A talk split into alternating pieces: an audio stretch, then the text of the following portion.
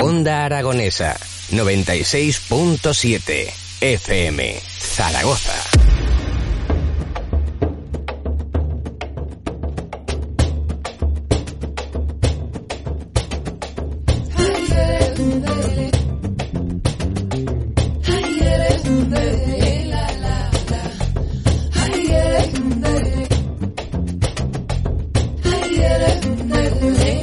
Diez minutos los que nos separan de las 11 de la mañana y normalmente, normalmente a las 11 de la mañana es cuando terminamos nuestro programa. Pero hoy, mm, como aquí no dependemos de nadie, Ah, qué bien. te da igual, ¿no? No tienes prisa, ¿no? Ningún problema.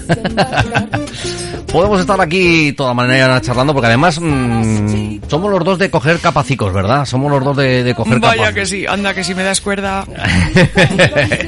Estamos escuchando de fondo la canción de Chavalica. Y tenemos aquí a, a su autora. Carmen París nos acompaña en Onda Aragonesa, en las mañanas de Onda Aragonesa. Muy buenos días, Carmen, ¿cómo estás? Muy buenos días, estupendamente y encantada de estar aquí contigo. Oye, oye, que mm, estamos en, las, en los no pilares y tú te los vas a pegar trabajando. Hombre, tanto como pegar trabajando, pero bueno, dos concierticos voy a hacer, sí, aquí en Zaragoza, el día 7 y el día 9 en Binefar. Bueno. Y de momento termino. Y ya está, ya vacaciones. De momento no hay nada en lontananza. Y bueno, te voy a decir que no me voy a quejar Eso es. porque he trabajado, claro, no todos los artistas lo pueden decir, que hayan trabajado este verano. No ha sido mucho, pero algo es algo, menos Algo de una piedra. Así es, eh, una situación difícil la que estamos pasando con, con esta pandemia, con esto que estas advertencias y sobre todo que al sector de la cultura tanto lo ha tocado a la cultura de los espectáculos, a los bolos, a los feriantes, a, a, a todos los que un 15 de agosto estamos trabajando, ¿no? Hundidos, hundidos, claro, pues si no se celebran nuestras fiestas y tradiciones, pues no tenemos trabajo la gente del espectáculo y la cultura. Esto es lo que hay. Este año va a ser terrible. Vamos a ver cuántos sobrevivimos y llegamos al año que viene, ¿no? Sobre todo, yo soy autónoma y bueno, y, tengo formato como esto que vengo, que traigo a Zaragoza el miércoles en, en el auditorio a las 8 en síntesis, en donde me acompañan dos excelentes músicos, al piano y la percusión.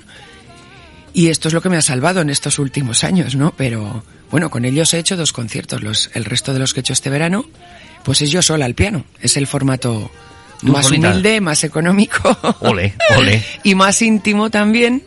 Y es lo que me viene desde la crisis, pues ha sido el formato que me ha salvado. Y en esta, y en esta crisis sanitaria, pues también, porque la mayoría, si son siete conciertos, lo que he hecho desde el 24 de, de julio, pues cinco han sido yo sola.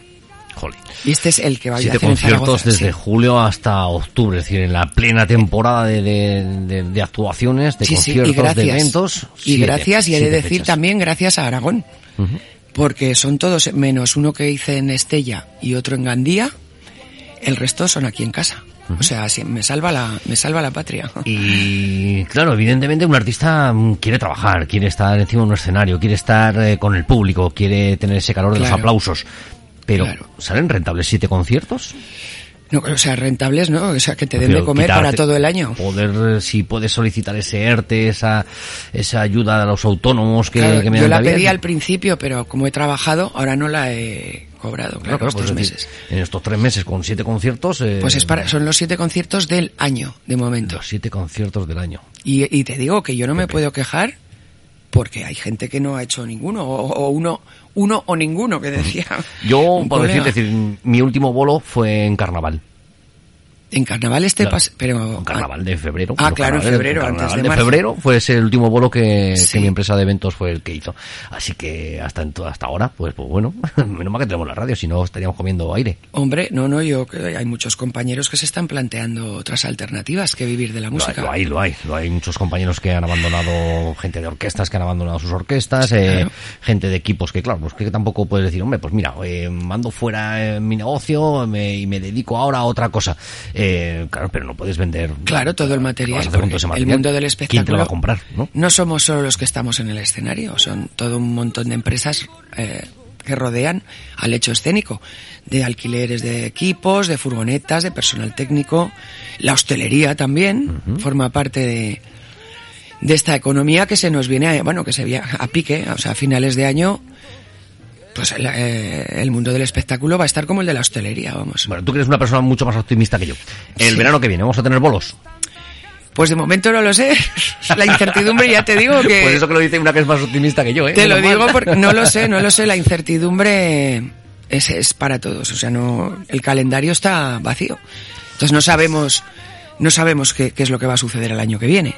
Pero vamos, este desde luego a finales de año va a haber problemas. Yo creo que si esto sigue así, porque claro, no podemos tantos meses sin trabajar y sin ingresar y gente que tiene infraestructuras o personal, pues esto va a ser muy complicado. No, hombre, con 700 euros se puede, una empresa se puede mantener, hombre. Con 700 Sí, euros claro, claro. autónomos, Eso, lo dirá alguno que no lo Sí, sabe, eso, ¿no? eso lo dice el que toma el café en el Congreso a 80 céntimos. Claro. lo- Efectivamente, el que pues, lo toma a 1,50 en la calle ya ese no lo dice. pues yo lo que hago, sí, como soy optimista, pues es disfrutar los conciertos que tengo. Disfruto cada uno como digo, a lo mejor este es el último. No, es- no es que lo piense así realmente, ¿no? Pero bueno, los disfruto como si quedasen pocos por hacer antes de que se implante la realidad virtual, ¿no? Porque ya estoy viendo que se anuncian conciertos de hologramas Eh, de gente, de grandes artistas fallecidos que dan conciertos ¿sí? en holograma. sí, sí, los he estado viendo también estos días. Ya había tenido noticias de ellos, de que era una cosa que, bueno, en un futuro tal, pero... No, no está esto- tan lejos. esto- esto no está tan mucha velocidad, ¿eh? En Japón ya tienen muchos eh, ídolos así que son virtuales. Entonces, bueno, pues yo creo que nunca va a poder sustituir lo, lo virtual ni, ni la música electrónica a la música artesana hecha, hecha por seres humanos y tocada y cantada en directo. Que claro, pues ahora el directo tiene este, este hándicap, ¿no? Que no- ya no se produce tampoco la misma energía. Aunque dices, más vale que haya un concierto que que no lo haya. Sí. Pero sí. claro que en un concierto la gente no se sientan unos a otros, no les veas la cara y no se pueda bailar. Claro. Yo el prohibido bailar lo lleva muy mal. Y yo, y yo, yo también, yo también, yo que claro, dentro de mis actuaciones como en algunas ocasiones como DJ, eh, que te contratan para que la gente baile, y alguna vez que me han llamado, oye, ¿podríamos? Digo, no, lo siento, no, yo no voy a ir para dejar a la gente sentada, es decir, no, no tengo ese repertorio, no lo tengo, Es que, no lo tengo claro, en mi mente. es que ¿no? eso es concierto, o sea, para estar sentado es un concierto, un DJ tiene que hacer bailar. Claro, claro. Si no, no es un DJ. es una cosa un poco, un poco complicada. Eh, un artista que, que cuando espera, sobre todo, hombre, si se cumplen siempre los soldados de dejar todo vendido, pues pues es una maravillosa. ¿Te está gustando este episodio? Hazte fan desde el botón Apoyar del podcast de Nivos. Elige tu aportación y podrás escuchar este y el resto de sus episodios extra. Además, ayudarás a su productor a seguir creando contenido con la misma pasión y dedicación.